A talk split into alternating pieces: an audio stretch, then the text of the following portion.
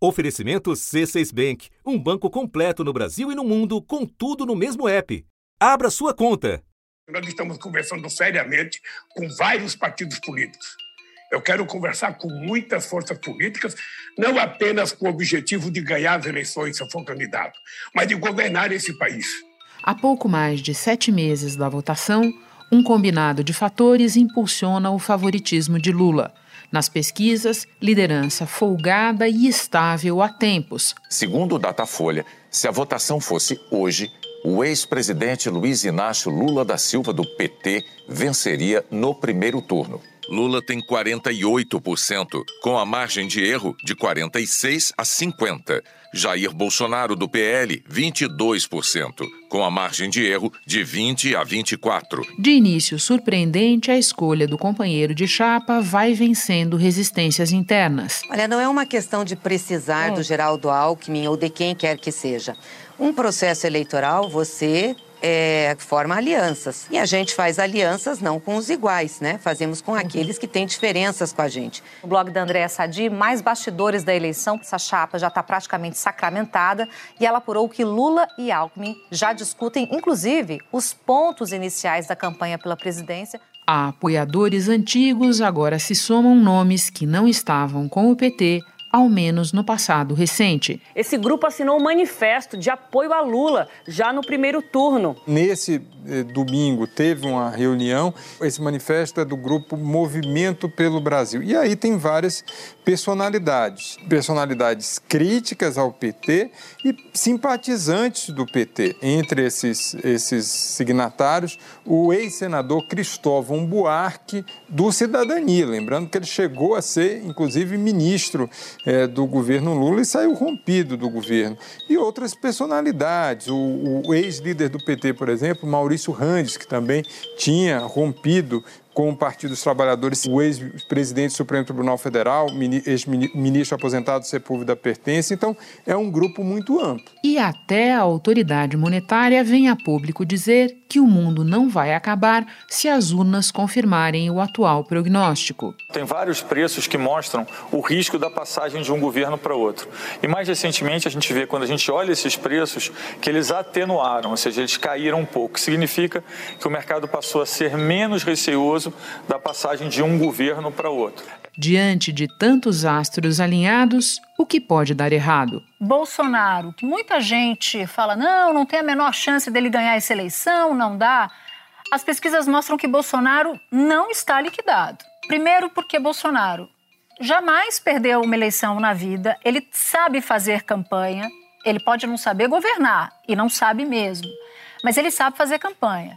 Com fake news, com polarização, eu deixo uma margem, uma, uma fresta uhum. bem aberta.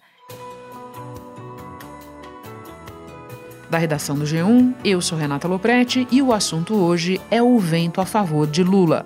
Uma análise sobre o momento da campanha e as variáveis à frente que faremos com a ajuda de Maria Cristina Fernandes, colunista do jornal Valor Econômico e comentarista da Rádio CBN quarta-feira, 16 de fevereiro. Maria Cristina, eu começo com o dado mais recente desse combinado que eu mencionei na abertura do episódio. Eu falo de uma declaração do presidente do Banco Central no programa da Miriam Leitão a respeito da precificação pelo mercado da troca de governo. Que recado você enxergou nessa fala? É muito curioso o presidente do Banco Central, Renata, primeiro dizer que não está fazendo análise política, né? exatamente como você diz aí, dos preços do mercado. E que, em função desses preços, ele vê um mercado pouco receoso com esse risco eleitoral. É uma declaração importante, tendo em vista que ele foi escolhido por este presidente que está em situação de desvantagem em relação ao ex-presidente Lula. Agora, é uma declaração que eu acho que tem três, dois sinais, né? De maneira alguma, eu acho que ela beneficia o presidente, porque o presidente ele só tem chances de ir adiante desse patamar de 20, 25% que hoje ele registra nas pesquisas, se ele conquistar o centro com o qual ele se elegeu em 2018. Na medida em que a principal autoridade monetária do país diz que não enxerga um cenário de é, confusão no mercado, de volatilidade no mercado em torno dessa perspectiva de eleição do ex-presidente Lula, fica difícil convencer os moderados da sociedade de uma maneira geral de que Lula é um risco, né? Se quem tem dinheiro no país diz que ele não é. Na nossa interpretação, colhendo os preços de mercado, o mercado removeu um pouco do risco de cauda da passagem de um governo para o outro. Agora, dito isso, eu acho que a fala de Roberto Campos Neto embute um outro recado talvez mais importante.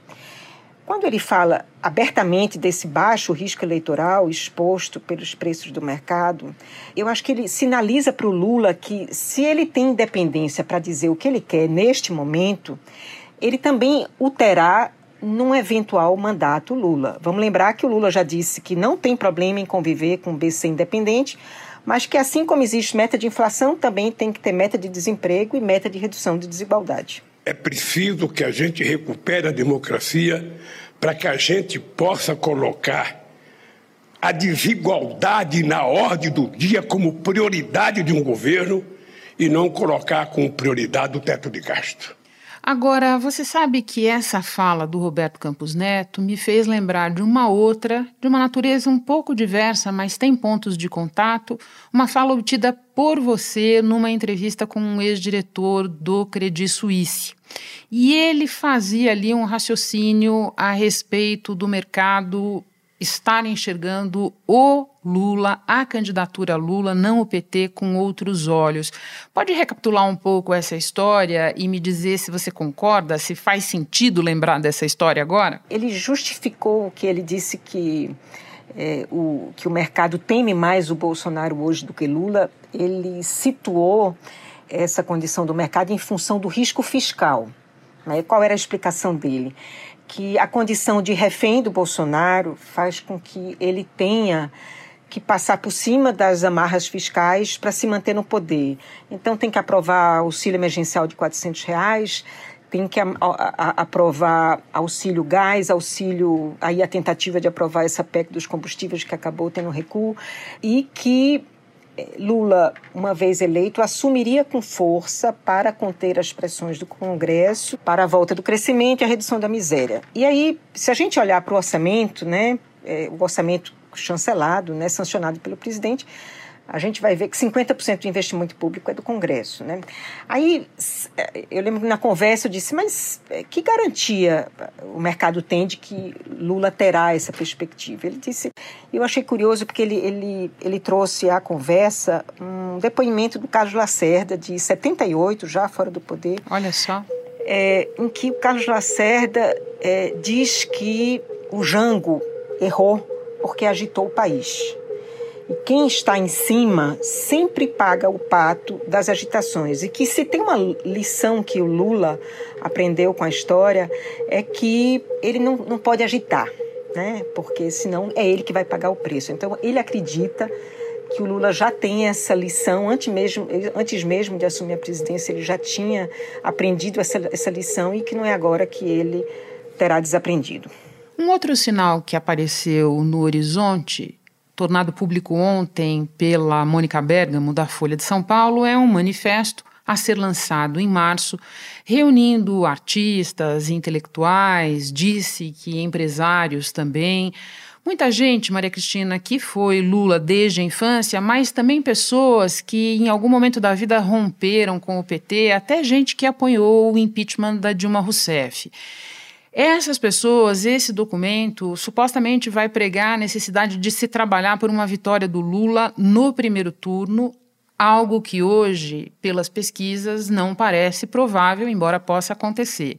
Qual é o significado de um movimento como esse há quase oito meses da eleição? O tom do manifesto, né?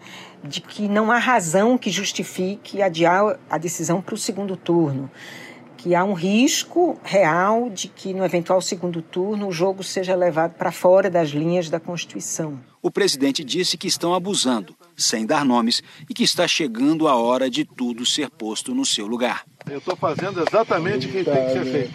Eu não vou ser o primeiro a é chutar o pau da barraca. Tá certo. Eles estão abusando.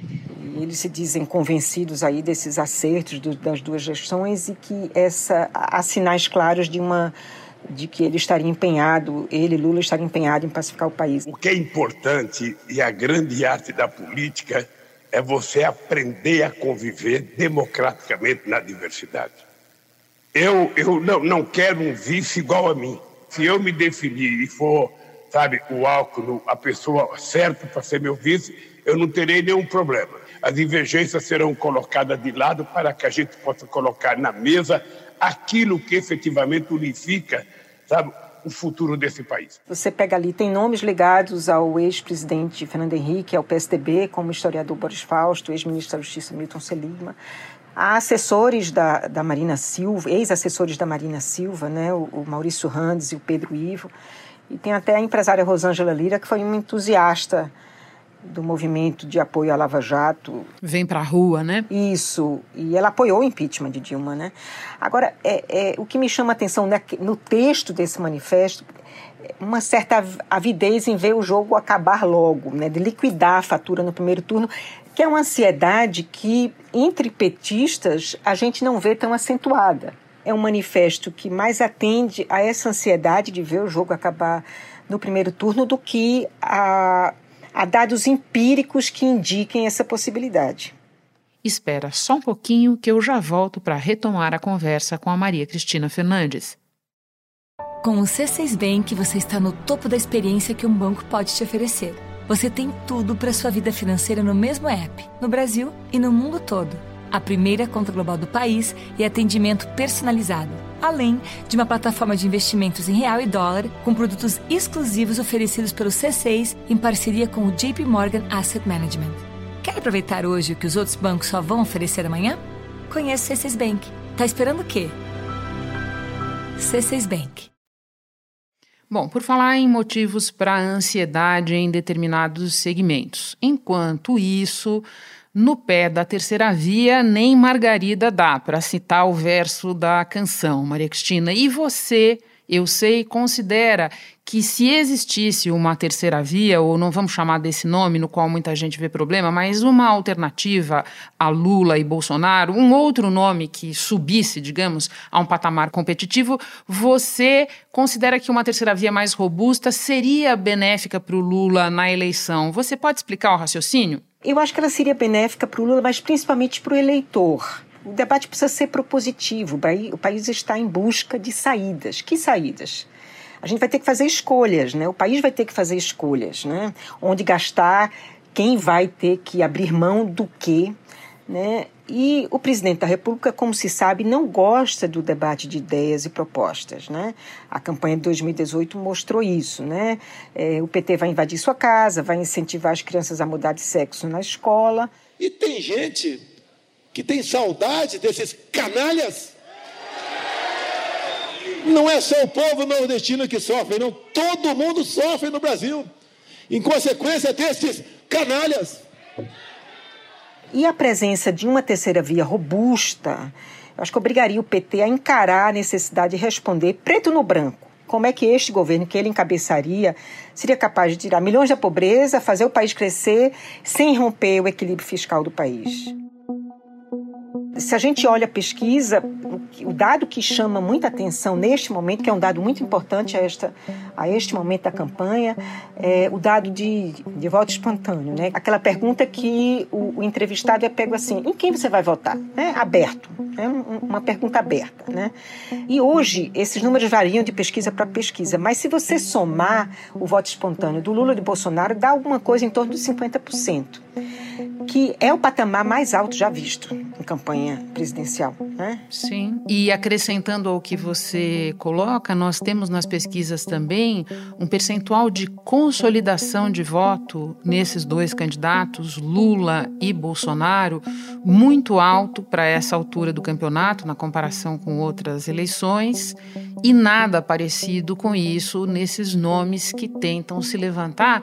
Lembrando também, Maria Cristina, e aí eu pergunto se você concorda, que muita gente não entende que o trabalho dessa via, seja lá é, como se chame, passa por desidratar fortemente o Bolsonaro, algo que as pesquisas também não mostram acontecendo. Né? Uma coisa é a gente dizer que ele caiu de um patamar que ele tinha, mas é, o núcleo duro, né, ali o, o, o, o core do eleitorado dele, ele mostrou que até aqui ele sabe conservar, né? Exatamente. E é curioso, o voto espontâneo dele é parecido com o voto consolidado, o que mostra que realmente tem um núcleo duro ali. E talvez essa seja a explicação, Renata, pela qual ele mantém esse discurso ideológico. É porque eu não vou dizer que isso representa 20% do eleitorado, mas é, certamente eu acho que mais de 10% é. Né? Esse discurso muito muito marcado pela ideologia, muito dessa raiva incontida do PT, que o PT vai radicalizar o país, que vai levar o país para uma guerra civil, né? Essa coisa do, do bolsonarismo mais mais raiz mesmo, como se diz. É, ele faz isso porque é a maneira como ele tem de evitar, digamos assim, essa investida da terceira via, né? Porque nem mesmo dois dígitos a terceira via consegue colocar. Então, esses 16 a 18% que ele tem de voto espontâneo, ele não perde. E é a esse eleitorado que ele fica se agarrando, esse eleitorado que ele alimenta com essas declarações estapafúrdias, com essa, essa rede social sem ter nem para quê, com essas lives em que ele não diz coisa com coisa. Na, na verdade, ele está alimentando este eleitorado que o segura e barra a terceira via. Enquanto eu te ouço, eu estou me lembrando de uma frase recorrente do cientista político Antônio Lavareda, uma memória de que ninguém ganhou eleição presidencial no Brasil tendo menos de 10% em janeiro do ano da eleição.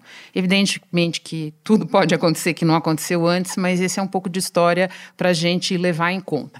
Quero colocar um outro enquanto isso na nossa conversa, que é enquanto isso o Congresso, sob o comando do Centrão, prometendo uma montanha de gastos entre auxílios, redução de impostos, para ajudar na campanha da reeleição do presidente e na eleição das suas próprias bancadas.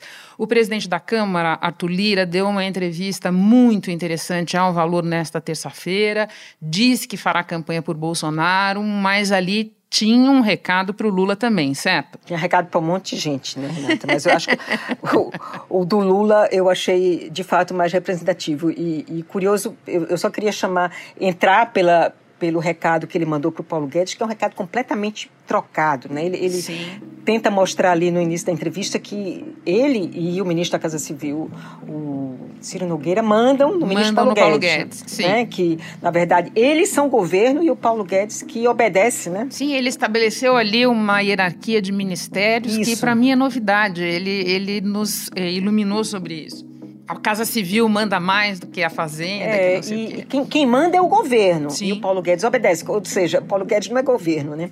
Mas, na verdade, o que aconteceu ali, ele, ele, está dando esse recado depois de perder uma parada com o Paulo Guedes, porque ele e o ministro eh, Ciro Nogueira, eles tiveram que recuar na PEC dos combustíveis, né? como queria o Paulo Guedes a PEC dos, a desoneração ficou restrita ao diesel dos caminhoneiros. Ao longo desses últimos meses, o, o Lira tem se dedicado a, nessa, nessa, eles estão enganchados aí na candidatura do Bolsonaro, então estão tentando melhorar a popularidade do presidente. Então, é, auxílio emergencial de 400 reais, é essa PEC de combustíveis que eles tentaram emplacar, é tudo, é uma gastança para ver se melhora a popularidade do Bolsonaro. Mas aí eles foram obrigados a recuar e aí resolveram mandar um recado para o Lula né? Que foi o seguinte, olha, essa história de acabar com o teto de gastos não é assim não, né? Porque como toda plataforma eleitoral tem que passar pelo Congresso. E esse Lira, que teve uma gestão absolutamente perdulária, né, arrebentou com o teto de gastos, agora está dizendo que está é, se mostrando que ele é liberal. Não é assim, não. Sim, sim, é uma coisa mais ou menos assim. Eu estou aqui desde o dia 1 chutando o teto de gastos, mas se você quiser mexer no teto de gastos, tem que falar comigo, certo? Exatamente. E ele diz mais: olha, ele está disposto a prosseguir com as reformas, né? Na verdade, ele não aprovou nenhuma, né? A, a, ele fala lá de previdência e trabalhista, as duas são de gestões anteriores a ele. Ele sentou em cima da tributária e da administrativa e agora sugere que pode vir aprová-las entre a eleição do futuro presidente e a posse. Então, o que ele está dizendo é o seguinte: eu quero conversar, né? Seja sobre teto de gastos, sobre reforma e, e conversar por quê. Ora, o maior interesse do, do Lira hoje não é nem a eleição do presidente Bolsonaro, é, é a sua re recondução, né? Sim. Na verdade, a, a eleição, do, a reeleição do, do Bolsonaro eh, lhe interessa porque é, é, a única condição em que ele tem garantia de permanecer no cargo. Né? No limite, a eleição do Moro, do, do ex-juiz Sérgio Moro também, porque talvez os, os deputados se motivassem a reconduzi-lo para ver se tem ali um seguro pelo impeachment, né?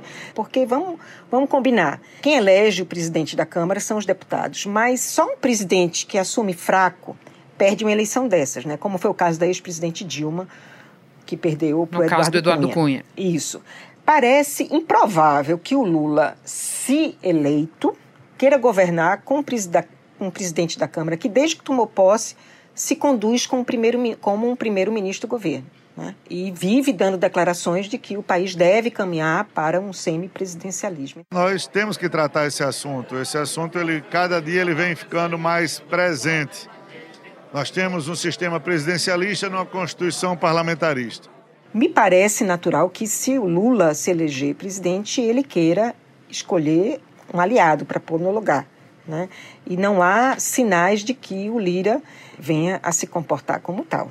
Maria Cristina, esse foi um episódio pensado para a gente analisar o momento da candidatura do Lula, mas eu quero terminar te ouvindo sobre como isso bate no Bolsonaro. É inevitável. Você começou a falar disso quando analisou a fala do presidente do Banco Central, mas isso que eu estou chamando de uma conjuntura favorável, de uma combinação de fatores que no momento é um vento a favor, bate como no Bolsonaro? Isso pode ser visto por alguns bolsonaristas como benéfico, porque ele vai reeditar o antipetismo, né?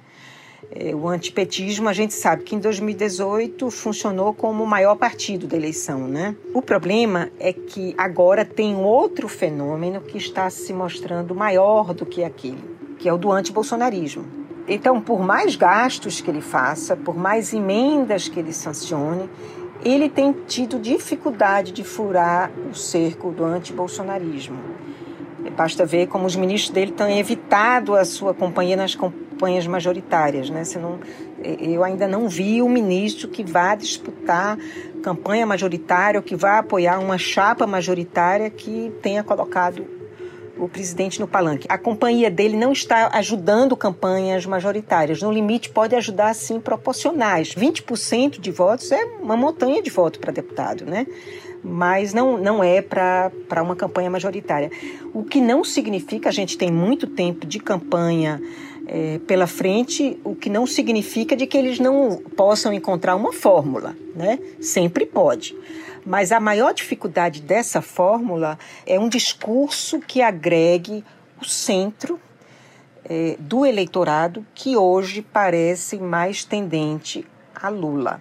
Se o Lula de fato for bem sucedido nessa empreitada de arrebanhar o centro, fica, a gente fica imaginando que espaço sobrará para o Bolsonaro. Maria Cristina, muito obrigada pela conversa, sempre nos ajuda muito. Então você volte outras vezes e volte logo. Um abraço. Com prazer, Renata, eu que agradeço. Um abraço. Neste episódio você ouviu alguns áudios da rede de rádios de Apucarana, da rádio Banda B, da rede TVT e da TV Brasil. Este foi o assunto podcast diário disponível no G1, no Globoplay ou na sua plataforma de áudio preferida. Vale a pena seguir o podcast na Amazon ou no Spotify, assinar no Apple Podcasts, se inscrever no Google Podcasts ou no Castbox e favoritar na Deezer. Assim você recebe uma notificação sempre que tiver novo episódio. Eu sou Renata Loprete e fico por aqui. Até o próximo assunto.